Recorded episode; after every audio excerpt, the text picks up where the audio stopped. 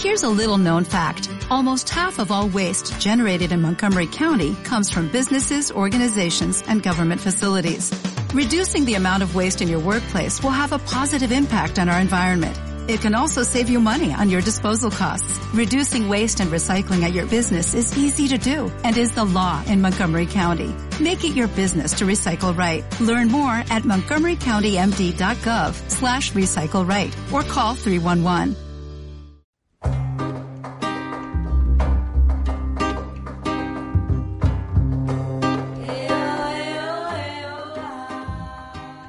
Bienvenidos al podcast Economía al Portador, un programa pensado, producido y distribuido por el Colegio Profesional de Economistas de Almería. Nuestro octavo episodio hace referencia a una exitosa campaña de publicidad de finales del siglo pasado. En un arranque de originalidad la hemos titulado Curro está de vacaciones. Y es que no podemos retomar de otra forma nuestra misión después de las largas vacaciones que nos hemos tomado. Bueno, por eso, y porque el turismo es, junto con la agricultura, uno de los sectores principales de la economía almeriense. El índice de hoy es el siguiente. Comenzamos por la coyuntura económica, que en esta ocasión viene de la mano de la voz en realidad de José Manuel Sierra. Rosa Amo, como es de costumbre, nos acerca a la actualidad del colegio, la que se ha realizado y sobre todo la que está por llegar. A continuación, y para entrar en materia, tenemos el concepto vacaciones y turismo. Rebeca Gómez y David Ducles nos explican el origen de las vacaciones y la importancia económica del turismo en España, y sobre todo en Almería. Seguidamente, Mercedes Rico nos volverá a sumergir en el refrescante mundo del cine, viajando en el tiempo y a través de los géneros. Terminaremos el programa con una entrevista a Marta Galdo, directora de comunicación de Senator Hotels and Resorts, la cadena hotelera más importante de Andalucía y una de las principales de España, siendo pionera del sector en nuestra provincia. La entrevista, Ana Moreno, nuestra decana.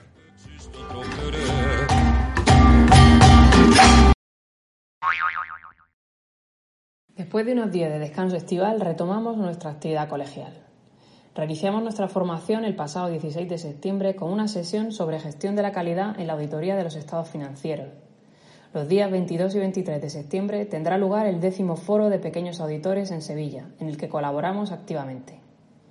El 26 de octubre comienza el curso de contabilidad pública local. Y los días 27 y 28 celebraremos las jornadas concursales. De forma paralela, hemos retomado la formación especialmente destinada a nuestros jóvenes. La primera sesión sobre soft skills tuvo lugar el 21 de septiembre. La próxima cita será el 5 de octubre en el horario habitual, a partir de las 5 de la tarde. En cuanto a actividad lúdico-deportiva, el pasado 18 de septiembre realizamos una ruta de senderismo que comenzó en Aguamarga y pasó por la cala de en medio y del plomo. El día 20 de septiembre presentamos nuestro habitual barómetro, analizando los datos económicos correspondientes al primer semestre del año. Recordad que podéis consultar en detalle toda la formación y actividad colegial en nuestra web economistasalmería.es y a través de nuestras redes sociales. Indicadores disponibles a primeros de septiembre. La marcha de la economía provincial ha retomado impulso y crece a muy buen ritmo durante el verano. Nuestro indicador sintético de actividad alcanzaba un valor de 2,6 en julio, más del doble de lo que alcanzaba 12 meses antes. Por el lado de la demanda, todos los indicadores de consumo están en positivo, comenzando con los de consumo de energía, como son la gasolina y la electricidad, hasta los de demanda externa, como son pernoctaciones hoteleras, viajeros en avión, y pasando por la compraventa de viviendas. La única excepción es la de matriculación de turismo, que cayó un 16,9% interanual en julio, aunque en el conjunto del año crece a un 2,8%. Son llamativas las tasas de crecimiento de la energía, teniendo en cuenta el alto precio que ésta está alcanzando. El aumento de la movilidad y las elevadas temperaturas registradas en este largo verano explicarían este comportamiento. De la oferta, turismo y agricultura son los dos sectores que más tiran de la economía provincial. El primero ha sido el sector que más ha tardado en volver a la normalidad tras la pandemia y ha ido ganando tracción a lo largo de todo el ejercicio, de forma que las pernoctaciones hoteleras entre enero y julio duplicaban a las del año anterior. La agricultura, por su parte, ha logrado salvar una campaña que se prometía muy complicada por el aumento de los costes. Pero precisamente el aumento de los costes energéticos y las complicadas condiciones climatológicas propiciaron una buena situación para nuestras producciones en los mercados internacionales. El sector inmobiliario ha seguido mostrando síntomas de fortaleza y la compra-venta de viviendas hasta junio aumentaba un considerable 30,4%. El reflejo de esta mayor actividad en el mercado de trabajo se ha dejado notar, con un descenso del paro continuado, que en agosto llegó a reducirse en 1,1% interanual, y con una afiliación que en ese mismo mes crecía 2,6%, muy cerca de alcanzar los 300.000 afiliados. Sin embargo, los precios continuaron su senda alcista, con un IPC provincial que se situaba en el 10,3% en julio y permeando ya prácticamente a todos los sectores. Sin embargo, de cara a los próximos meses, y teniendo en cuenta los resultados de nuestro barómetro de situación económica, disponible en la web www.economistasalmería.es, es previsible que se enfríe el ritmo del crecimiento, constreñido por la evolución de la guerra en Ucrania, los efectos de la inflación y las subidas de tipos del BCE para precisamente luchar contra la propia inflación. Las vacaciones implican desconectar de la vorágine diaria del trabajo, del estudio y de muchas de nuestras obligaciones para dedicar tiempo al descanso y a recargar energías para empezar o continuar el año, para hacer turismo. A veces son el descanso que el cuerpo y la mente nos exigen. Otras son evasión, otras reencuentro, cumplir un sueño, descubrir culturas. Si nuestras ocupaciones o preocupaciones nos lo permiten y el ambiente es propicio, las vacaciones pueden ayudarnos a sumergirnos en un espejismo reparador, preludio de ilusionantes cambios a veces o de un más o menos abrupto regreso a la realidad. El origen de las vacaciones es bastante reciente. El concepto va surgiendo poco a poco durante el siglo XIX. Sin duda, el auge de los sindicatos y de los movimientos obreros inspirados en la obra de Marx tuvieron muchísimo que ver con la institucionalización del derecho al descanso. Además, las condiciones de la revolución industrial consiguieron forjar una clase media que pudo acceder a placeres antes solo reservados a los nobles, como los viajes. En países europeos como Finlandia existían ya en el primer cuarto del siglo XX, sin embargo, este concepto tardaría algo más en extenderse a otros países. En España, que había sido pionera en avances como la jornada laboral de ocho horas, las vacaciones no se normalizaron hasta bien entrados los años 60 del pasado siglo.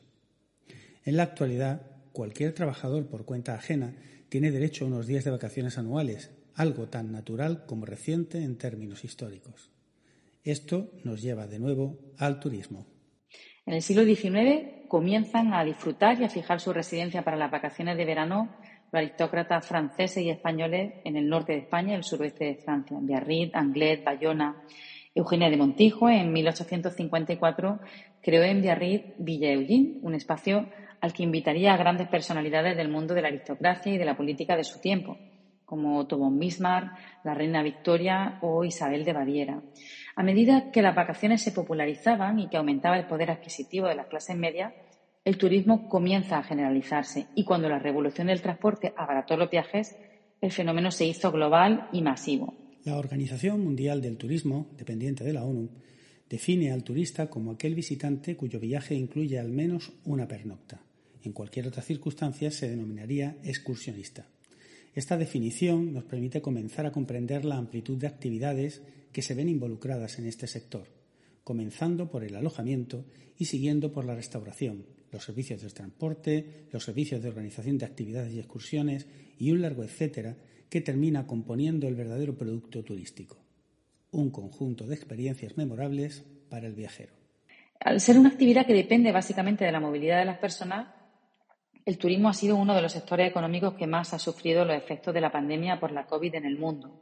Solo en 2022 estamos ya volviendo a ver datos de viajeros y de pernoctaciones similares a los años anteriores al gran confinamiento, aunque no de forma homogénea. Hay que comprender que aunque el turismo es un fenómeno intrínsecamente global, sus efectos se producen a escala local. Y a escala local existen muchos territorios en el mundo cuya principal actividad es el turismo y, se han visto afectados de una forma muy intensa por la paralización de los viajes a causa de la enfermedad. En nuestro país, el caso más evidente de las circunstancias ha sido la isla Baleares. Pero en circunstancias normales, para España, el turismo es uno de los sectores económicos más importantes. Contribuye con sus ingresos a compensar nuestra balanza de pagos internacional, es una exportación de servicios, aporta por encima del 12% del PIB y unos 15 millones de empleos equivalentes a tiempo completo. En 2019, antes de la pandemia, España atrajo a 83 millones y medio de turistas internacionales que gastaron en nuestro país 92.000 millones de euros. Nuestra provincia, en el mismo año, atrajo a casi 2.600.000 personas que dejaron en nuestra economía cerca de 1.300.000 euros. Nuestra provincia también tiene en el turismo uno de sus sectores más importantes, aporta el 11% del PIB.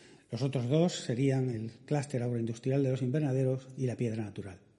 Además, por su complementariedad estacional con la agricultura, ha funcionado durante décadas como generador de renta estival para muchas familias.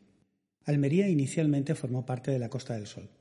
Esta denominación nació en un folleto turístico del empresario Rodolfo Lusnik, publicado en 1928. Pero finalmente fue la provincia de Málaga la que capitalizó la marca. Los empresarios turísticos almerienses impulsaron entonces la creación de una marca propia para diferenciar la oferta provincial. Costa de Almería. De hecho, la acuñación de la marca en los años 70 y la apertura del aeropuerto en 1968 son dos de los hitos principales de la historia del turismo en nuestra provincia. El modelo turístico español, principalmente de sol y playa, ha impactado en nuestra economía hasta suponer en 2019, antes de la pandemia, el 12% de nuestro PIB. No es de extrañar entonces que la importancia y repercusión del turismo en la economía haya sido representada en el cine en numerosas ocasiones. Desde las comedias de finales de los años 60 a los documentales contemporáneos, el cine es, sin duda, una vía para entender lo que ha supuesto la evolución del turismo en España y su impacto en nuestra economía.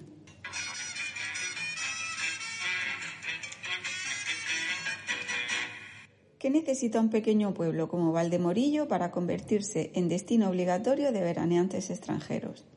Pues tener como alcalde a Paco Martínez Soria, que en 1968 en El turismo es un gran invento, visita Marbella con el fin de conseguir ideas e inversión para su pueblo, todo en clave de humor.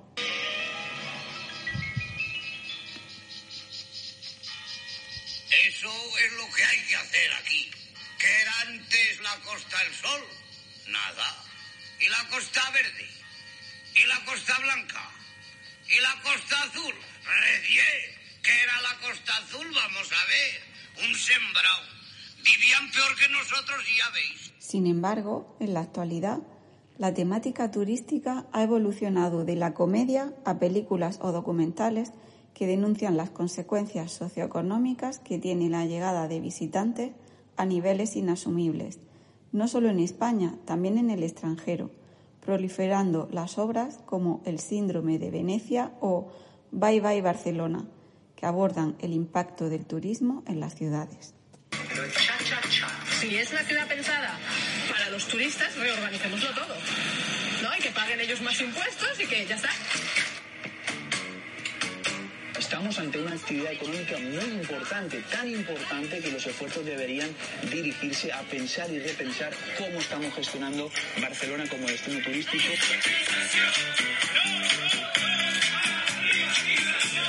Y como esta es una sección de cine y turismo, no puedo dejar de hablar del cineturismo o turismo cinematográfico, un conjunto de fenómenos culturales, sociales y económicos que se producen como resultado directo o indirecto del rodaje de escenas de una película en un determinado lugar fuera del estudio. Estos rodajes repercuten positivamente en la economía del territorio en cuestión durante el rodaje, pues todo el personal se aloja y consume en esa localización y también con posterioridad, ya que puede fomentar la llegada de turistas ansiosos por ver los lugares donde se han rodado sus películas o series favoritas. ¿Cómo no alquilar una Vespa después de ver vacaciones en Roma? O planear un viaje a Nueva York viendo Manhattan, o a Tokio viendo Lost in Translation, o visitar el andén 9 tres cuartos en King Cross, o la comarca del Hobbit, o... El pasado lunes 27 de septiembre se celebraba el Día Internacional del Turismo, motivo este por el que hemos querido dedicar este podcast al turismo un sector que representa una parte importante del tejido productivo de nuestra provincia. La Junta de Andalucía ha otorgado el Premio Andalucía de Turismo 2022 a José María Rosell de Senator Hotels and Resorts por su trayectoria empresarial. José María Rosell ya fue galardonado, entre otros muchos premios que ha recibido, pero por el Premio Economía en el año 2004, premio que, como sabéis, otorga nuestro colegio todos los años. Em, en esta ocasión vamos a contar para la entrevista con Marta Galdo, directora de comunicación de, Hoteles Playa, de eh, Senato Hotels and Resorts, eh, grupo que preside eh, José María Rosell. Todo un referente, tanto las personas como las empresas, en lo que a turismo eh, se refiere y no solamente en nuestra provincia, sino a nivel eh, andaluz, nacional e incluso fuera de nuestra frontera. Así que Marta, muchas gracias por acceder a estar con nosotros en la entrevista del podcast de esta ocasión. Muy buenas tardes y muchísimas gracias por contar con nosotros para este podcast tan interesante, para divulgar algo tan importante como es para nosotros el turismo. Lo primero de todo, y después de agradecer tu presencia aquí, eh, ¿se da ya por terminada la campaña de verano en Almería o se está alargando algo más según estaba previsto? Y si nos puedes decir eh, cómo ha ido. Eh, sí, sí, ya desgraciadamente al acabar las vacaciones escolares podemos dar eh, por terminada la campaña de verano en la provincia de Almería. Es una pena, pero es así. ¿Y cómo ha ido nuestra temporada de verano? Pues realmente eh, la temporada de verano ha ido muy bien. Hemos recuperado índices de ocupación y hemos recuperado a nuestro cliente, que es un cliente repetitivo y que nos conoce y viene a, estar con nosotros en Hoteles Playa y, y sí que ha ido muy bien. Pero nos queda, no podemos creer que por eh, tener buena ocupación dos meses vamos a tener mm, recuperado todo el tiempo de pandemia que hemos pasado. O sea, eh, el sector turístico pasa por muchas crisis, y, pero esta tan desgarradora como ha sido la pandemia, sí que es verdad que nos ha ido mejor el verano, pero no podemos decir que se ha dado por recuperado del todo después eh, de este verano tan bueno. O sea que nos queda mucho trabajo por hacer y en ello estamos. ¿Y cuál es la situación actual dentro y fuera de nuestra provincia y de nuestro país? ¿Cómo lo veis desde, desde Senato Hotels and Resorts? Pues en la provincia de Almería la situación en invierno es bastante complicada. Es muy complicada porque las comunicaciones no existen, como ya comentamos y comentamos continuamente e incansablemente, porque no atraemos al, al mercado europeo que tradicionalmente venía a pasar el invierno con nosotros, porque no les damos una oferta de ocio complementaria para hacerles pasar un verano, un invierno con nosotros, a pesar de tener un clima envidiable y un entorno inmejorable, pues mm, no sabemos trabajar juntos para poner nuestro entorno en valor. Por tanto, el invierno se presenta difícil para la provincia de Almería en lo que a turismo se refiere. Esto no quiere decir que los pocos hoteles que permanecen abiertos, pues vamos a intentar trabajar de la mejor manera posible, intentar atraer eh, todo lo que podamos como congresos, como conferencias, eh, ese tipo de cliente europeo que quiere venir ahora a, a zonas más cálidas. Bueno, pues en eso estamos trabajando en la provincia de Almería. Y esto mismo pues nos pasa en algunos eh, hoteles, en, en algunos destinos, en menor medida si tienen aeropuertos internacionales cerca que permitan mucha más conexión. Pero mm, tenemos también una línea de hoteles urbanos donde ahora, bueno, es, el invierno es un momento potente, donde hay mucha rotación de cliente, donde el cliente se mueve muchísimo y nosotros ahora trabajamos en esos mercados con especial fuerza también para atraer al turismo de congresos y luego pues captar a ese cliente para hacerlo repetitivo y, ahora que estamos hablando de Almería pues traerlo hacia nosotros, hacia Almería que es lo, lo que nos interesa cara al próximo verano o próximas temporadas. Y ampliar la oferta, es decir, no solamente es venir a dormir y comer, sino es venir a dormir, comer, pasarlo bien, tirarse por toboganes, ir a Oasis Mini Hollywood, ir al Aquarium, tener otros hoteles donde poder visitar y cambiar de, zona dentro de la provincia de Almería. Eso es en todo lo que trabajamos y trabajamos con muchísima ilusión. ¿Cómo ha afectado la situación inflacionista que, que estamos sufriendo? Incremento de precios de energía, precios de materias primas, incremento de salarios mínimos. Imagino que, lógicamente, como a cualquier otra empresa, vosotros os ha debido de, suponer un impacto importante.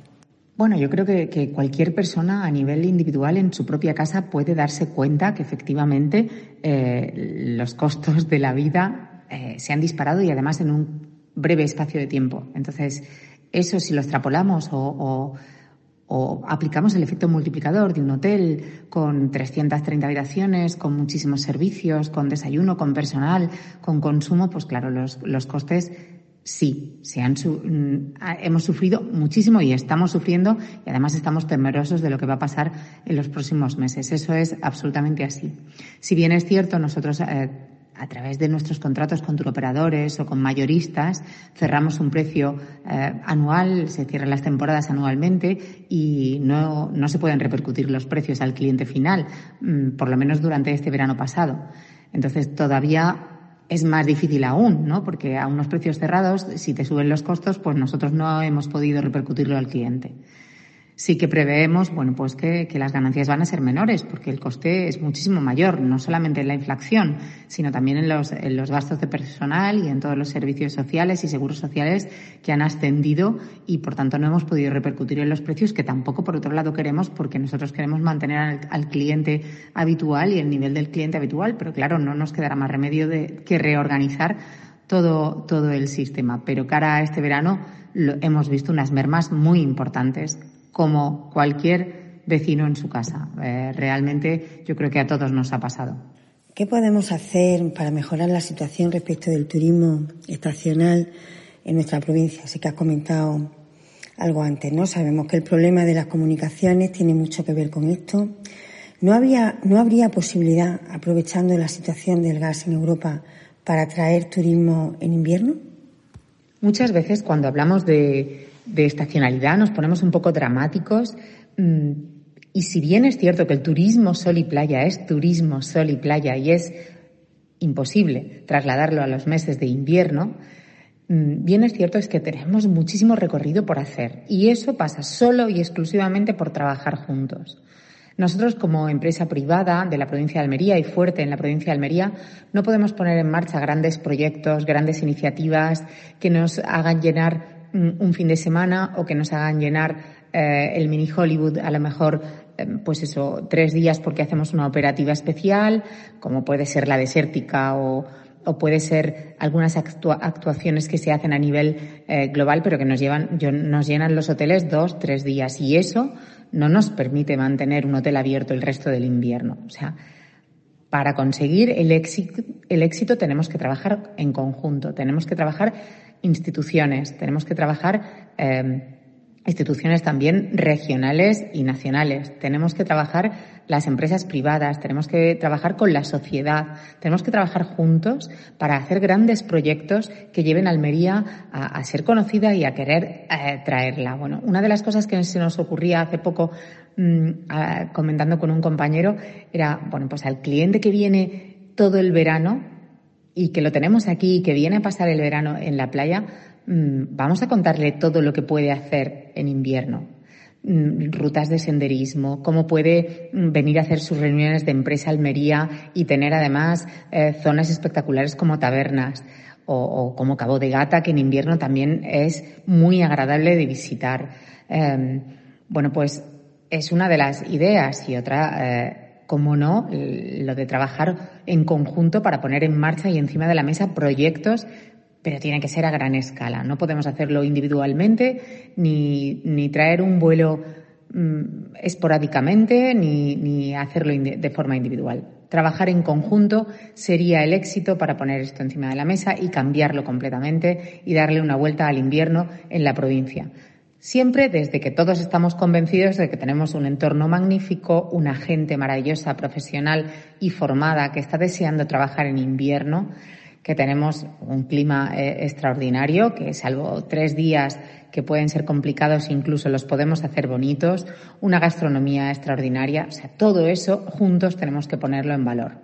Otra cuestión que la verdad es que yo muchas veces lo pienso y no, no, no alcanzo a entender por qué tenemos un avión en verano con Bilbao y no lo tenemos en invierno, que es cuando la gente del norte busca el sol. ¿No podríamos aprovechar mejor esta situación? El vuelo con Bilbao, por supuesto, ha sido un éxito y estamos contentísimos. Nos acerca a los almerienses al norte de España y atrae a los eh, del norte a, nuestras, a nuestras costas y a nuestras playas.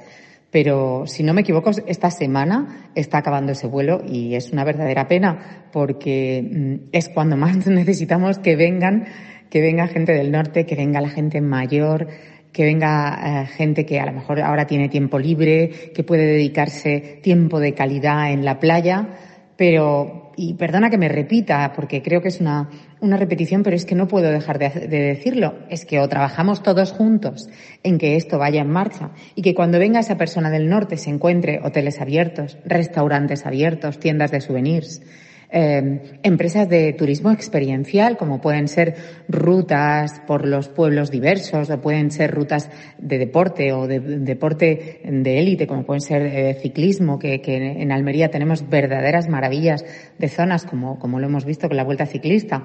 Bueno, pues, o no, y por supuesto las instituciones. O nos unimos todos y sacamos lo mejor de Almería para atraerlo, o es la pescadilla que se muerde la cola. Lo, los vuelos no vienen pero los vuelos no vienen porque no hay. Eh, Almería no está abierta, por tanto tenemos que trabajar en ambos sentidos. Y sí, yo sé que, algunas instituciones están trabajando ya, nosotros seguimos trabajando en atraer más vuelos y, recuperar lo que teníamos y poner en, en, valor todo lo bueno que tiene Almería, que es muchísimo. Por último, Marta, eh, ¿cuáles son los planes de futuro de, de Hotels and, Resorts? En Senator Hotels and Resorts, eh, pues nuestro plan es seguir trabajando con fuerza, seguir cuidando de los detalles, seguir haciendo que los clientes eh, o nuestros huéspedes pasen los mejores días del año, ya sean en sus vacaciones o en sus viajes de trabajo. Mm, nuestro, nuestro futuro pasa por seguir trabajando con pasión y con ilusión. Y en la medida de lo posible, pues seguir creciendo, eh, manteniendo los puestos de trabajo o ampliando y dando más puestos de trabajo, mm, seguir creciendo también eh, fuera de España en la medida de lo posible. Tenemos dos hoteles en República Dominicana, en el Caribe, y, bueno, nos encantaría seguir creciendo, pero con los pies en la tierra y, reafirmando y reforzando lo que ya tenemos. Tenemos picos de, de hasta casi 4.000 empleados en pleno verano, eh, con los que tenemos un compromiso muy fuerte y a los que queremos acompañar en su proceso también de desarrollo y de crecimiento personal.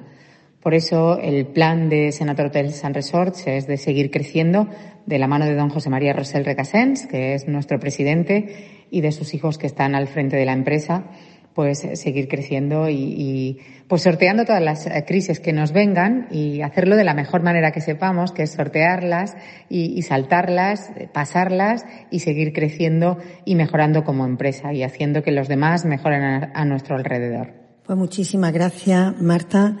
desde el Colegio de Economistas y desde luego desde mi propia persona, pues os deseamos lo mejor para los años venideros y desde luego muy agradecido siempre por lo que, por lo que habéis hecho por la, por la economía de nuestra provincia. Así que muchísimas gracias y bueno, espero que podamos volver a charlar en breve.